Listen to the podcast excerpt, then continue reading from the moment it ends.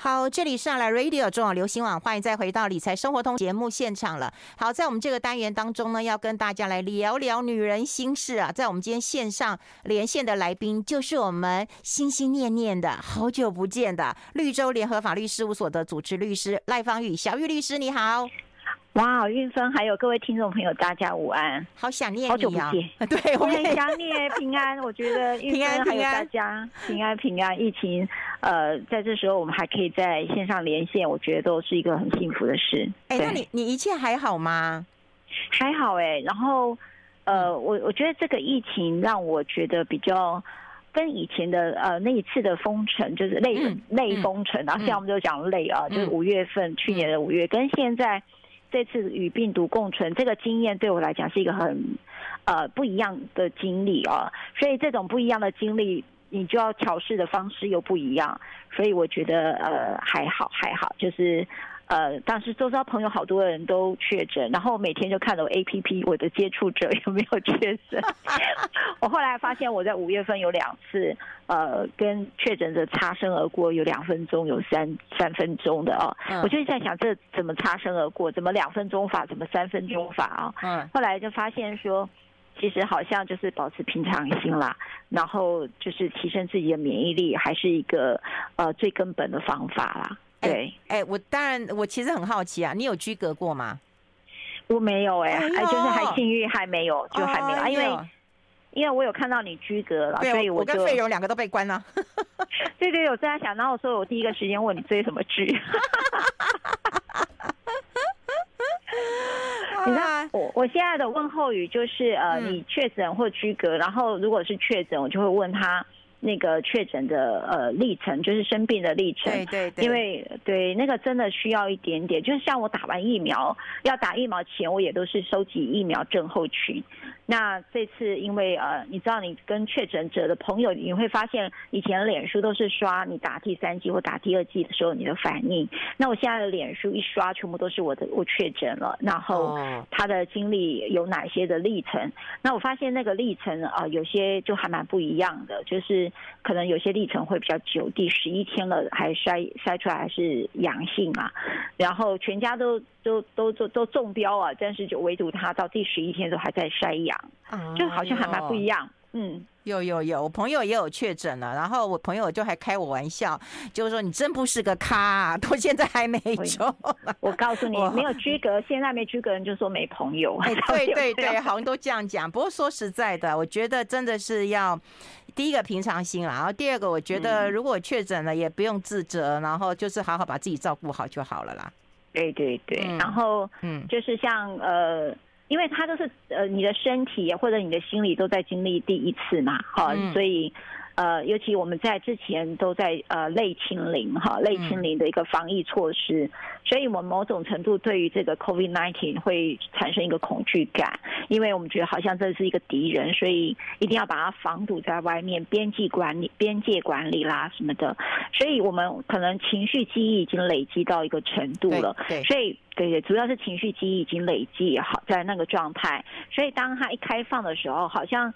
那个东西，呃的经验不是了，就是整个，但是你还没有办法调整那个情绪记忆，所以我觉得，嗯，有点小难呐，哈，对大家来讲，而且有点快，好，有点快速的，马上就开放嘛，哈，那所以那个以前是被被口罩，现在被快筛，对，所以呃，现在还要备药嘛，哈，因为这个医疗人员我真的在这里致敬啦，哈，就是说。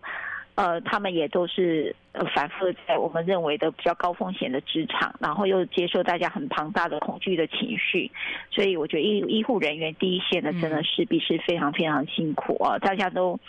而且电话打不进去的时候，大概都把情绪丢到第一线的通话者啊，所以都好好辛苦。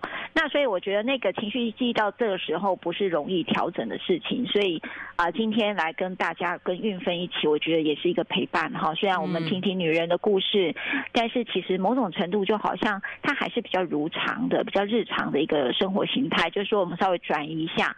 但是第二个就是说病毒共存，它真的本来就是一个一个发展。但是呃，我们。们因为我们以前都是一个大政府时代哈，大政府时代就是呃政府就像我们的呃奶妈嘛哈，所以我们很希望政府已经有很多的措施保护着我们。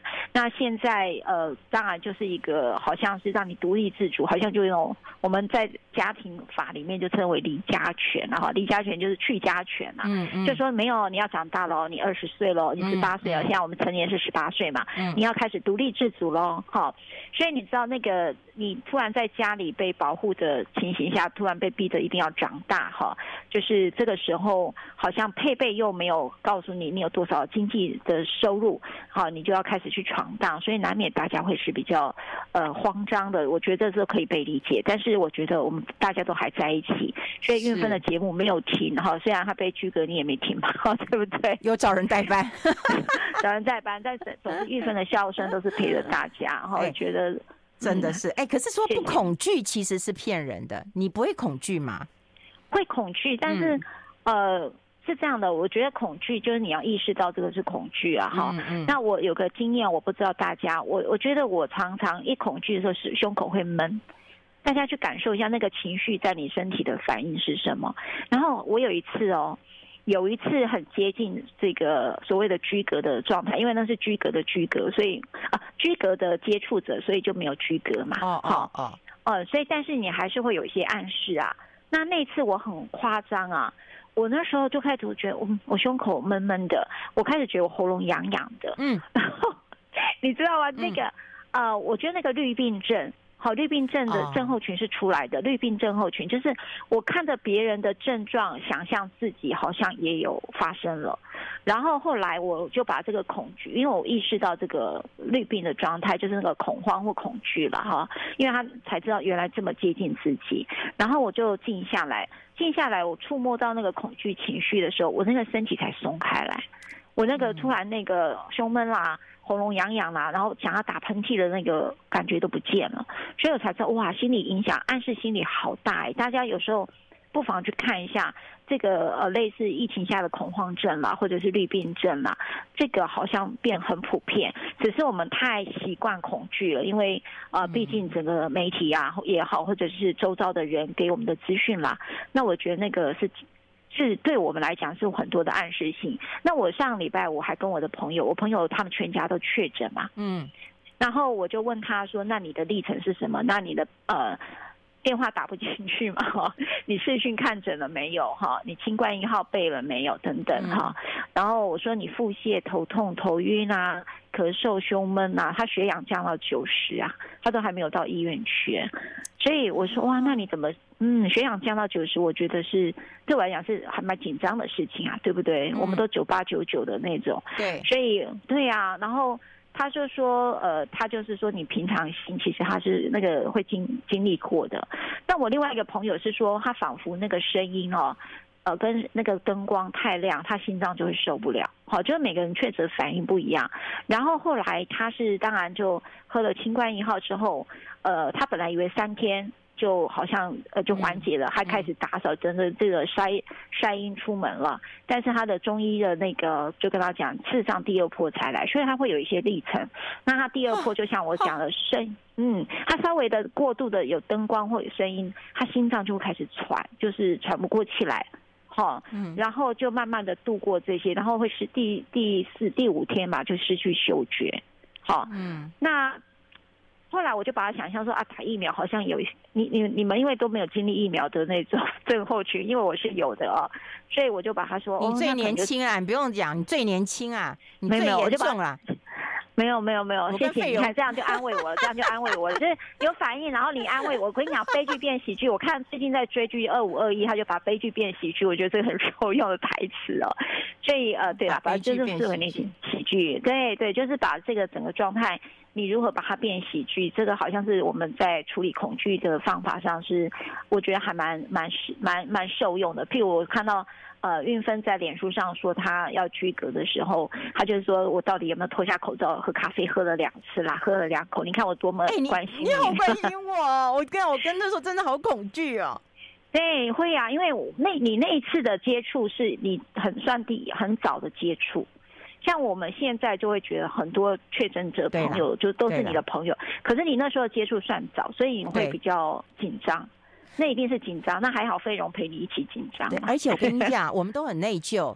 我最怕的就是，如果我中了，费荣中了，然后他如果他两个儿子中了，我会内疚死，我会内疚死。哎，我们先休息一下，我们要先休休息一下。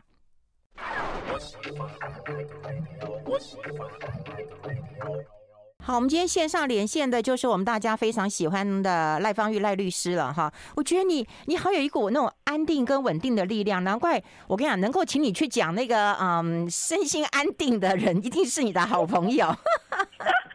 方念华老师，对对对，哎、欸，你怎么会跟他又开新的节目？所以我觉得，当然疫情啊，就是还是要该做的事情要去做，比方说你该有的案件要去做，你还真有时间呢，还去开新节目啊？没有哎、欸，我觉得。因为我觉得，呃，第一个我还蛮感谢韵芬哦，还有费荣啦，好，就是说，呃，在我们中广这么多年哈，就是女人心事已经好几年了。对。那我觉得那个陪伴的的功能很大。那然后你知道，最近还有一位美国的朋呃，美国的一位听众朋友说，他都会固定听我跟韵芬的节目，然后他就是因为时区问题嘛，所以他都要回去听 YouTube，对吧？哈。哦，对，有有有。有有 YouTube，然后他就一边早上浇花的时候就会听我跟韵芬在聊聊天，然后他就会心情非常好，好，然后他就说很谢谢我们在节目上的一个陪伴啊，哈，所以呃，所以那一次我是因为 TVBS 的那个节目，呃，就看板人物的节目嘛，哈，嗯，那我也觉得很特别，因为方老师方念华老师在好多。呃，朋友，呃，眼里啊，我我在猜，包括韵芬是不是也会？方老师是比较严谨、严肃的，他对，他是严肃的，他真的是严肃，所以大家就叫他方老师。对对对，都被加念华，就加方老师。对，都叫他方老师。嗯，然后呃，在那次节目结束的时候，呃，方老师就突然觉得说，方玉，我觉得呃，我们在谈两性的节目，现在好像在主媒体、主流媒体里面都没有哈。呃，你看以前的小燕有约啦，哈，这些呃都好像都没了。可是实际上，在关于这两性议题哦，我们就讲关于爱感情啊，或者是这种情绪议题的节目，呃，其实都主媒体没有哈。然后当然他会觉得，他也知道我们也有，我们也我跟韵芬也有啦，哈，也有在直播，固定在广播节目上有的。嗯。那他会觉得说，在新媒这件事情，也许我们可以呃，也跟大家陪伴大家，用这种方法来陪伴大家。所以他就跟我讲说，我们就来做一个呃，这个关于这样的一个节目。那你知道，我经常我我必须讲哈，我对于好多人都会说，哎呀，那就是我很喜欢你今天的演讲，下次可不可以再来啊什么的？其实我都把它当客套话，啊，当客套话原因是就就听多了嘛，哈，哎呦，就会想说听多了。那个听多是，我觉得那就是礼貌性的说谢谢你今天来的意思。好，我我觉得这个潜台词就是谢谢你今天来，然后。呃，我们很希望跟你继续合作。那个继续合作的意思就是我是很谢谢你的意思了哈。嗯，所以我本来以为方老师也就这个意思，那我就听听而已。没想到他好快就执行了这个事情，他就开始他去跟谁开会了？呃，跟这个 T 台的这个呃新媒部的人开会了。然后棚在哪里？他就每次开完会就会跟我讲他做了什么。哇，我就觉得哇，好有效率的一位呃这位老师，因为我已经看他。电视已经看很久，他当主播很多年了嘛。我想说，哇，你真的是呃要做这样的新媒嘛？因为我觉得他是一个主媒流体，呃，就是在主媒体里面，对，他是一个已经好像就是台，就是他就是台柱，而且好像已经你知道有些框架的东西是在那儿的。嗯，那你要进入新媒是不容易。说如果是运分，我就大，因为运分本来就是一个。比较没有框架的人，嗯，他只有节目很要求。你看我们现在私物聊，他可是你知道他的访纲是很严谨的哈，他访纲很严谨。你看你你听到我在跟他聊天，可是运芬他其实是带着主持线一直在走那个话题，他没有松掉过哦，就很蛮厉害。那个结构性的主持是很厉害的。那所以，我当时会以为方老师在做新媒的时候，我在想说，你也许只是，但是他没有，没有想到他是一个执行力非常强的。后来在跟他主持，后来有的真的叫不爱就散这个，嗯，呃，这个 YouTube 这件事情的时候，哇，我就发现，韵芬，你有没有发现方老师变了？有。你觉得他变得怎么样？我觉得他变得温柔，然后同理，然后就是他的那个感性那一面全部出来了。对，因为他以前说实在，我们就只有他理性那一面了，我几乎看不到他温柔或感性那一面。对，他不太讲感受性的东西，他都是，然后他也不太讲一个，呃，我我觉得感感受性的东西，他真的不太讲。那但是他在这个节目，你会看到他的表情，你也会看到他的声音表情，除了脸部表情，声音表情也有。而且他重点，他肢体开始开放了。嗯，如果大家有兴趣，可以去点。我们现在已经八集了嘛，哈，你就会发现他的肢体开始松，不然他就会像主播一样坐在那里很严谨。他不像我跟韵芬哦，你看我跟韵芬的 直播，我韵芬你知道我们两个打来打去，有时候你推我，我推你的，然后要不然就现场不是开吃播，就在刚涂口红，他说你要不要涂一下口红？你还记得吗？我们就常干这种，干这种好像在在家里头的事情啊。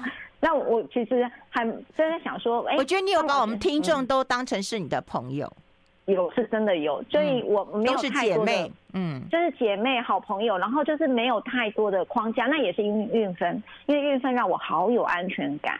我我不是每个节目都可以这么做的，是因为运芬让我有安全感，可以很自在的做自己。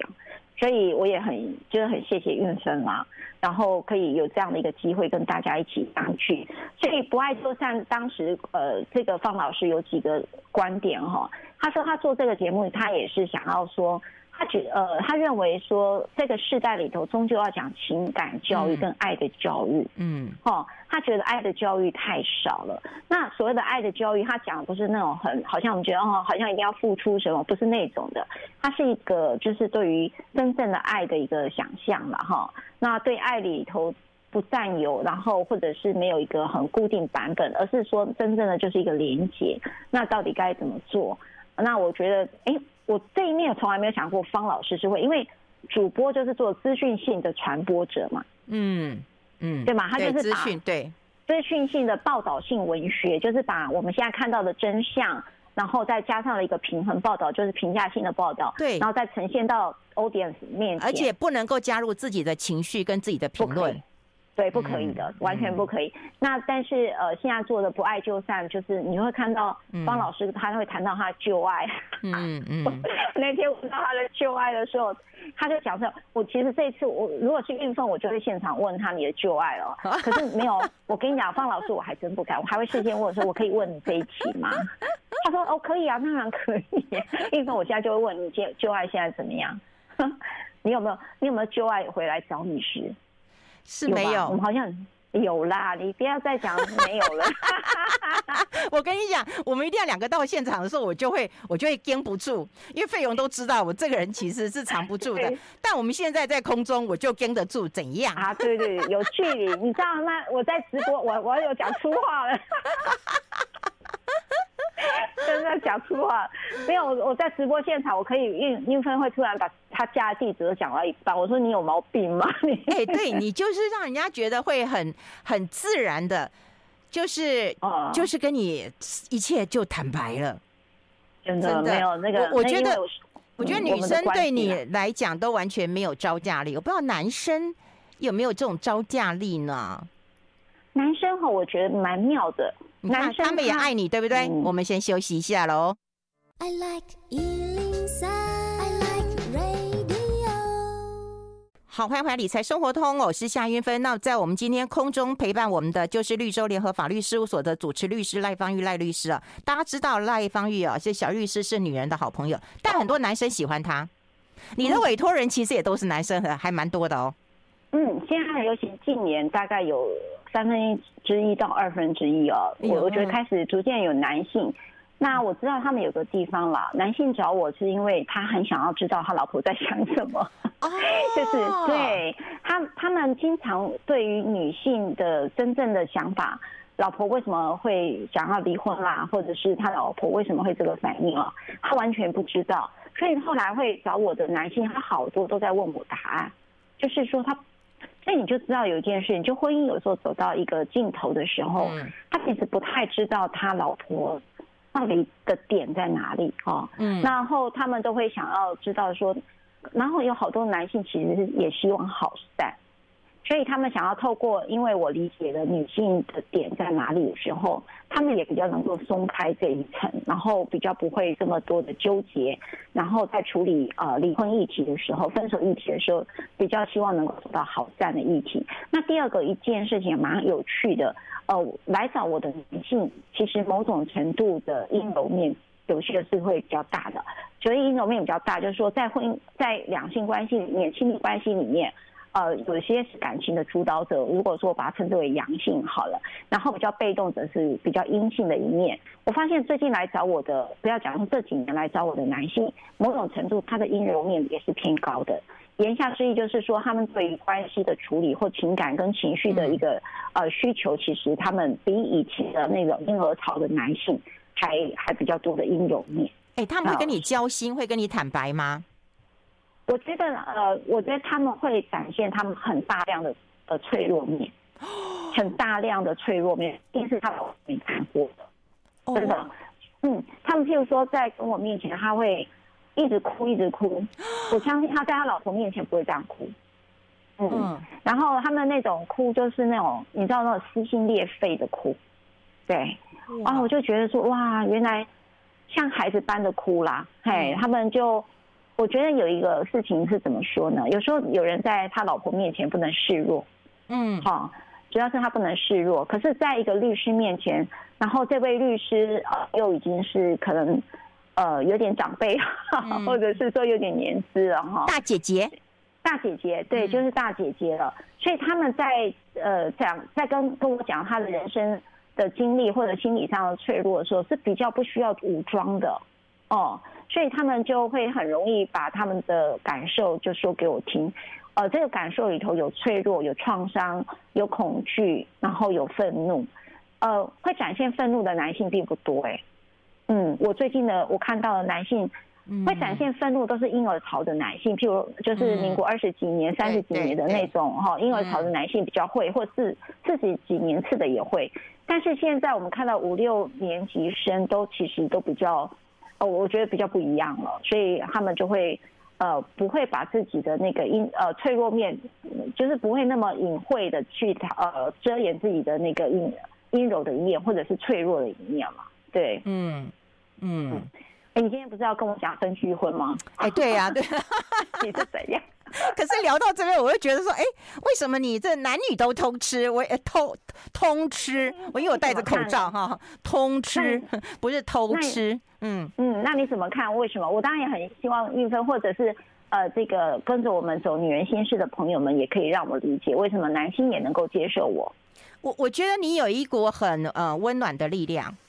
哦，是是是。对这个温暖，对，我觉得有，而且我觉得你是一个很能同理、很能够同理啊别人的，不管是啊朋友或者律师，就是当一个朋友或当你的专业，我想都能够感受到你的那种同理。嗯，对很多人不，对很多人是不会同理的，他无法想象。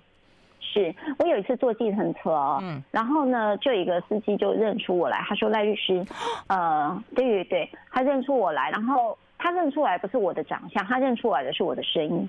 好，他听从我的声音，因为他说我的声音辨识度相当高，所以他一下就听出来了。嗯，然后后来他就跟我分享，他说，呃，他说你讲话有个很奇怪的事情，就是明明我的意见跟你不一样，但我听得进去。哦，哎，他这种 回馈也很好，哎，对，也很好。他说这个话如果是从别人嘴里讲出来的，我是听不进去的。但是很奇怪，你讲出来的话，我是愿意打开耳朵去听的，然后会再去想一想。哎，我就觉得哦，这个是一个呃还蛮大的回馈。那我自己的想象呢，就是说，其实我我对于呃，我我觉得就是那个同理啦哈。我觉得每个人遇到一些事情做创伤的反应的时候，都会有一些行为。可是我比较会从表面的行为去推到他的创伤跟他的情境，他那个情境就是困境嘛。所以能够理解到那个困境而做出来的一个创伤反应，其实只是把他的那个情感的或者是情绪面的东西给画出来，透过说语言的方式去把它说出来。哦，他就说哦，原来我生气是气这个，所以我觉得他能听进去，是因为我把我把他那个东西给摸出来。那你知道有些是这样哈，女性也好，或者是我啦哈，我的角色，因为我自己呃做了三十年。我觉得我比较多的词汇跟情境，容易把大家的那个可能面对的情境给画出来。大家可能知道，我现在很生气，但是我举例来讲，譬如说，呃，为什么疫情会恐惧？我可能讲说，哦，因为疫情，我们因为累积了很多恐惧的情绪，有一阵子两年了，哦、呃，一两年了，所以那个情绪你要一下要转换的时候，本来就很难去，呃，把它排解掉。就是类似你可能要稍微去摸住情绪的脉络，那有时候一摸出来，你大概就知道，哦，原来我现在情绪不是怕现在，而而是我累积了之前的情绪，到现在才突然张开来，把它显，就是把它表现出来啦，对。这是我的我对自己的想象啦，对，欸、我觉得我觉得是哎、欸，就是你解构还有形容还有说出来的呃一个方式，大家都会觉得说，哎、欸，我是听得懂的。曾经有人问我说，哎、欸，那个赖芳玉是律师啊，那他会不会太软了、啊？你讲话那么温柔啊，哈，会不会太软？我说那你就错喽，他很硬的。哦，对对，律师的那一面其实 嗯这样子，对对。律师的那一面是另外一面啦，哈，那那另外一面是法庭上的一个必然的，我就讲游戏规则了哈。但是法庭上的那一面并不是真正要解决问题。其实做家事的律师是为了要解决问题，而不是为了对立而存在，他是为了解决问题而存在的。所以我觉得我的观点跟别人切的不一样。所以说实在，换句话说，你要这个。呃，在这边呃，大家互相对立，就为反对而反对的时候，如同政治好了呵呵，你会发现就是像国会打成一团一样。对呀、啊，真是无聊。哎哎，等一下，我们又要进广。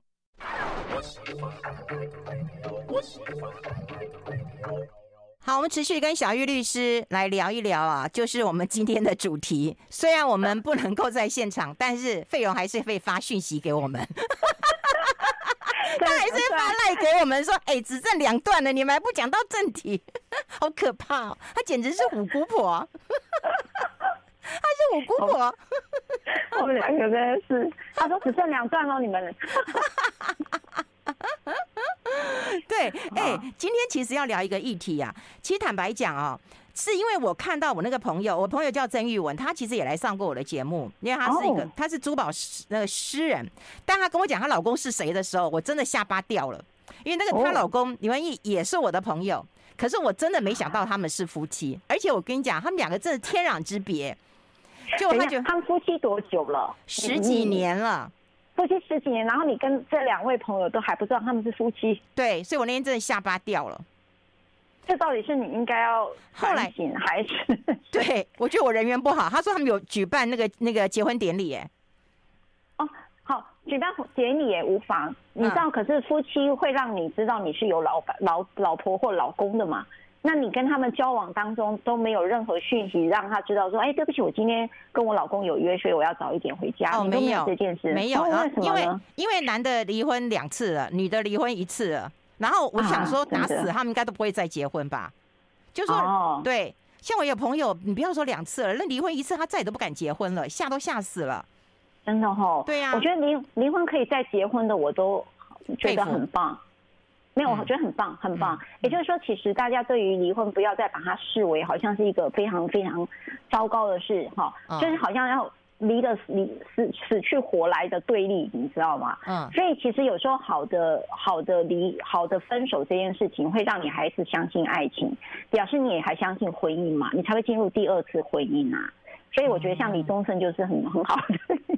标准，他就是不断不断的那个谈恋爱，不断不断的那个离婚，然后就不断不断好的创作出来。对，你看体验人生啊，对不对？这次下来，哎，可是后来我问我朋友，就是说你能够这么这样维持十几年啊，就是因为他们没有住在一起。但是为什么他们？他们带着什么样的想法结这个婚，然后而且没有住在一起？这个我们现在没有住在一起，就是新垣结衣跟那个新演员，他们就叫别居婚或分居婚嘛。对对。那他们怎么决定了这件事的？因为他们都有各自的的房子，然后也习惯，然后他也认为他要，因为他有创作嘛，然后他自己有珠宝的一个创作，所以他想要有自己的一个空间。而且有一天他告诉我说，当假日交期，他都觉得好兴奋哦。你想想看，你问每天你当你怎么能你你怎么会说自己是娇妻呢？对，而且还兴奋呢。对，还兴奋呢。哇哦，好酷哎！对对，我们都是黄脸婆。结婚呢？啊？但为什么要结婚呢？为什么不就变成一个亲密关系就好？为什么还要结婚呢？我我真的结婚的意义对他们是什么？我把他叫来，你当主持人，你觉得怎么样？对呀、啊，有时候结婚的意义，有时候是夫妻财产制嘛，哈，有时候是一起扶老嘛，对不对？夫妻财产制，呃，在这里头就是结婚有一些呃，当然第一个结婚我们这样讲，结婚功能好了，结婚功能第一个让你孩子不是一个非婚生子女嘛，就变成婚生子，对吧？好，这件事。对。然后第二件事情是。呃，结婚有时候就会有夫妻财产制，就好比说你就自然而然变合伙人的意思嘛，好、嗯，所以才会有财产分配的问题嘛。嗯，好，那第三个就是互负抚养义务嘛。如果说你呃，如果假设你一边生病了，好，就是譬如疫情了，举例来讲，嗯，需要照护的时候，夫妻是互负抚养义务，负就不离不弃嘛。哦，嗯。那第四个就是会有继承权，好，就是我万一走了，你帮我照顾，譬如说假设是你的。这一对夫，你的好朋友这一对夫妻好了，那么就是说我万一走了，你帮我照顾我跟前夫所生下的孩子，好，因为可能是继承，然后我财产你归我，我我会照顾你，就是我如果走了之后，你照顾我的我的孩子嘛，所以有时候是跟继承观念是有关的，就是你有结婚的好处是这样的，所以你就知道当小三不好，当小三不好，实在是因为没有法律上的保障嘛，嗯，不是不是说就当然除了舆论唾弃之外。还有在法律上是没有保障的，那你当然会有继承权嘛，你会有遗产嘛，哈。那第五个当然就是呃，结婚有一个地方就是很多的这个我们叫做婚姻行为法，哈，就是只是说我们有些税法，因为你是夫妻关系，或者你会有一些什么，你会发现结婚有一些好处嘛，就是呃，在在呃一些福利政策。你可能会有一些好处嘛，哈，那这个当当当然，我们觉得结婚有好多的功能，就是互相照顾，就很像保险制度一样哈，这所以才会说婚姻有时候会是一个。虽然我们都以为是爱情以下的一个一个 happy ending，但是实际上某种程度是人类创造出来的一个制度，一对一的一个制度，它是一个稳定社会的一个方法。也就是说，你不要一下动不动独居老哈，就是孤独老的状态会发生，因为你可能有婚姻，所以就有一个伴侣关系来照顾你，所以你不会孤独老，社会福利政策就不会 loading 这么重嘛。所以婚姻这个制度是对于一个社会稳定的力量，所以你就会知道为什么政府。如果在你不婚率开始变高，或者是不生子女率哈，就少子化率开始高的时候，谁要紧张？就国家一定要紧张嘛，因为你的社会不安定性可能啊，那个危险因子就会往上提。那你要社会福利政策就 loading 变重，那你的税法机制、税法的那个问题就会跑出来，因为老年年金啦，你就会发现都会出问题。我把它讲远了，我们就回来讲分区婚。对，我看不到。哎，距离距离会有几分钟啊？距离会有美感。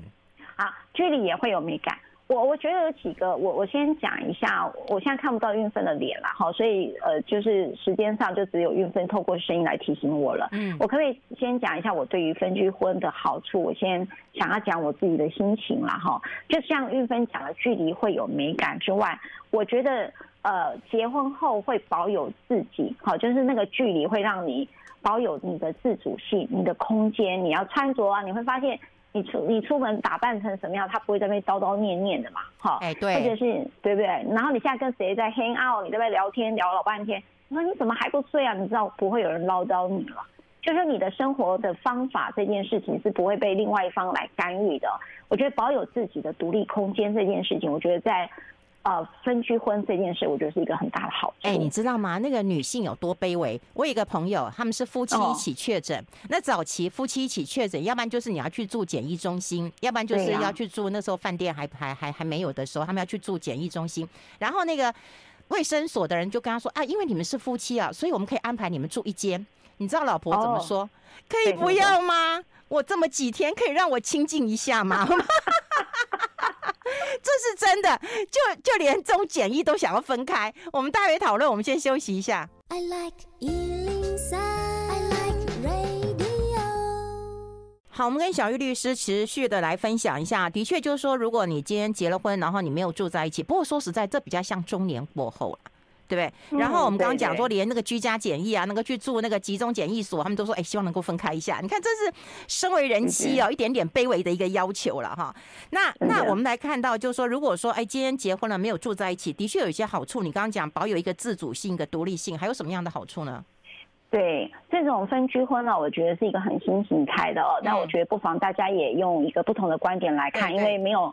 一起同没有一起同居的，大家如果老一辈看就觉得这哪叫婚姻啊？嗯，可是实际上它会是一个新的婚姻形态哦。嗯，那第二个我会觉得，呃，其我觉得保持一个爱情的新鲜感啊，就是刚才讲，哎呀，我回去当娇妻了，有没有假日娇妻？嗯，爱情的新鲜感，你看我们多久没有享受到孕妇？对呀，嗯，我都觉得嗯，好像出来比较新鲜一点。对，因为我们 我们爱情的那个保鲜期过了，现在只剩保存期限了。现在我们已经变那个老古董了，我真的是，好了，我就要用古董的心情来欣赏我们的爱情，这样子，嗯嗯，好，然后呢，第三个我觉得。呃，婚后我觉得他们在讲这个新垣结衣，他们也在提了，就是说，呃，我们通常结婚之后，从呃单人床变双人床哦，就确实会有一个调试期。那么分居婚确实是可以缓冲这种婚后的调试期，因为我们本来可能呃有时候我们都三十几岁才结婚啊，就是说有一定本来就已经固定了我们自己的生活模式，突然因为结婚而要配合另外一个人的时候，是会有点适应困难的，所以有。提到这个说分居婚啊，或者是别居婚啊，会让这个调试期降低的哈，调试的压力期降低。然后接下来第四个哈，我要讲的就是婚后各自保有跟原有呃原生家庭的关系啊，就是说你知道像我们有很多婆媳问题这种老题目啊，我觉得会在同居的婚姻当中比较容易出现。如果说嗯。但我觉得，就包包括你说你过年要不要回娘家嘛？这些，如果你今天采取是分居婚，不会有这个议题的，因为我本来住在可能跟我原生家庭的关系不会被你干预嘛。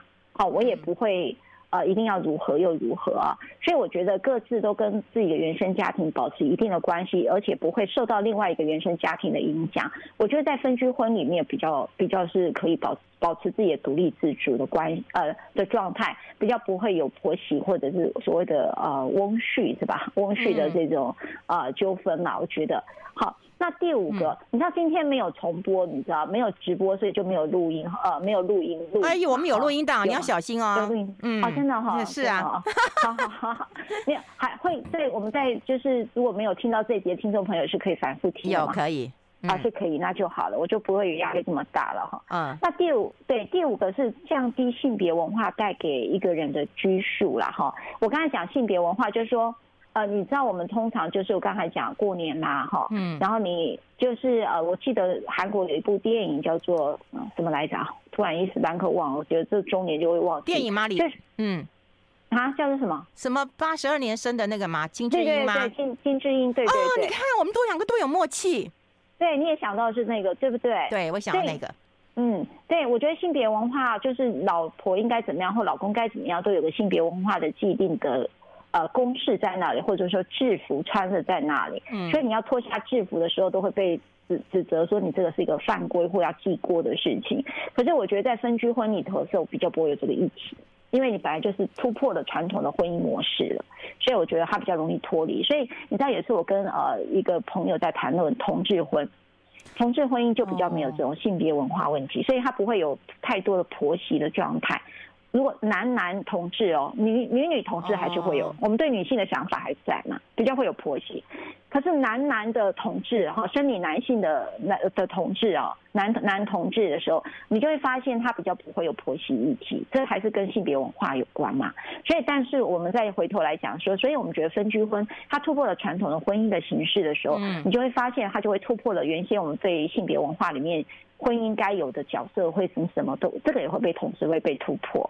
然后再接下来一个，我觉得就是像刚才韵芬的好朋友一样，嗯，我觉得哈，我自己看见的分居婚在重组家庭里面是最棒的一种方法啊。从因为你知道，重组对不对？嗯，重组家庭就是说你有前妻或前夫所生下的孩子，你知道，当你们在这个重组家庭要再生下自己的宝宝的时候，其实。我前夫或前妻所生的孩子会突然不知道谁是哪里是他的家啊，他会觉得这里不是我的家，这是一个很深刻的，因为有好多呃有一些重组家庭下的孩子就会跟我分享，他说，我就他你，我就记得问了一个一个一个孩子，他就跟我讲说，呃，他国中就出来自己住，我说为什么呢？他说爸爸有自己的有自己的老婆，有自己的孩子，妈妈也也有自己的老公跟孩子，他说我不知道住哪里，我觉得我自己还是住在宿舍。很心酸哦，他国中就出来攻读了，就是这个原因。那他这样就是跟我讲，因为我不知道我的家是哪里了。我觉得对我比较好的是老师，他就变成依附到一个不是爸爸跟妈妈的角色里去。很心酸嘛，很心酸。重组家庭的孩子其实不不是那么容易过的。那我觉得分居婚的时候，你会发现他就开始有独立自主的空间，你比较不会有这种感受。所以对于呃曾经有的像尤其你的这个，所以我像我自己觉得，呃像你那个谁运分你的朋友，我觉得我比较怀疑是这个原因。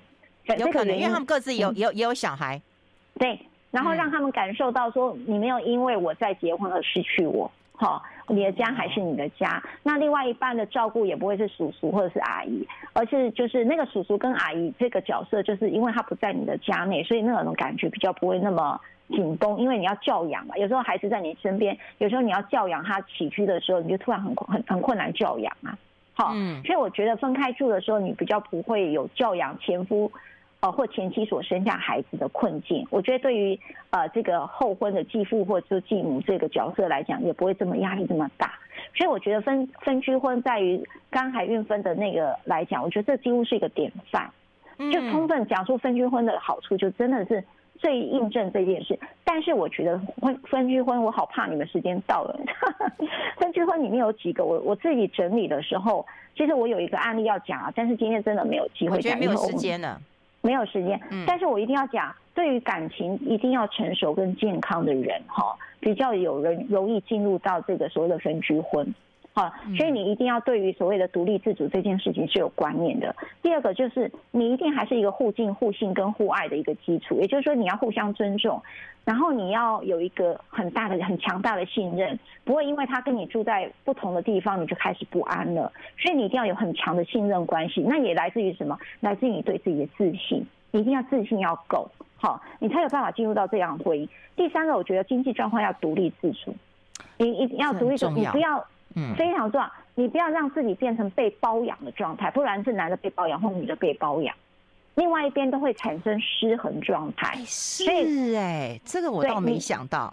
对，你不要呈现被包养的状态，因为你也不需要变成这样。因为我所以我才讲经济独立非常重要。嗯，因为你一去去 hold 另外一个的时候，你觉得你没得到好处，为什么一直要付出这么多的钱？不管你是男跟女哦，哈，因为现在很多的女也有经济状况比较优于男性的一个女性呢。你你一直付钱这件事情会让一个心理状态是失衡的。那你不要这样失失去平衡，你就要独立自主，就所谓彻底的 AA 制。你知道这种关系，你才有办法。回去当月不要月薪交际，就是假日交际，你比较容易有这样的一个角色，才会一个比较健康的关系。所以我觉得分居婚有很多的前提要件，讲不完，讲不完。好啦，知道了，时间到了是吧？对，你怎么知道？你自己接吧，你接吧，你接剩一分钟，你接。根本不到一分钟，根本只剩十秒钟。今天非常感谢我们最爱的小玉律师，这样可以吗？可以，想念大家，然后 大家平安健康。好，大家平安健康，我们下个月见了，拜拜。I like